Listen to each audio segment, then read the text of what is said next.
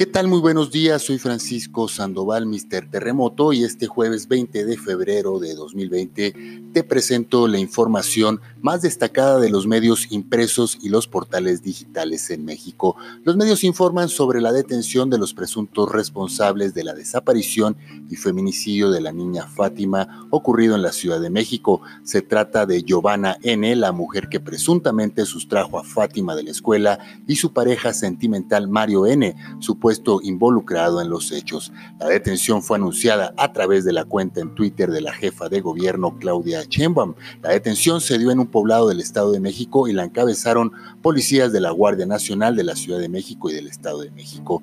Las autoridades de la Ciudad de México no descartan que la venganza sea el móvil de este tan atroz feminicidio que ha conmocionado no solo a los habitantes de la capital política de México, sino de todo el país. En otra información que destacan los medios, eh, tiene que ver con una nota periodística publicada ayer por el diario estadounidense The Wall Street Journal, que publicó que la Fiscalía General de la República investiga al expresidente mexicano Enrique Peña Nieto por el caso de Emilio Lozoya, quien recientemente fue detenido en España a solicitud del gobierno mexicano.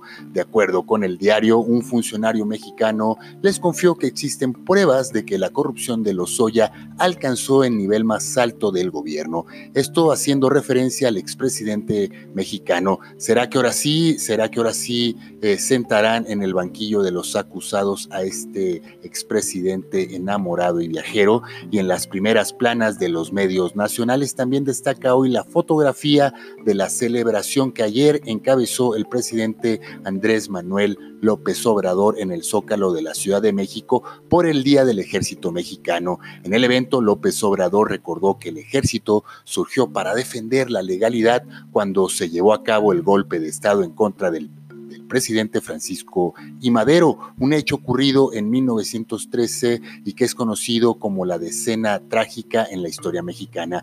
Para este resumen de noticias se consultó la información de medios como el Reforma, el Universal, Milenio, La Jornada, Animal Político, El Heraldo, Excelsior y El Sol de México. Pero si quieres consultar todas las primeras planas de los medios impresos en México, lo puedes hacer a través de mi cuenta en Twitter, Mr. Terremoto, arroba. Gracias y que tengas un excelente día.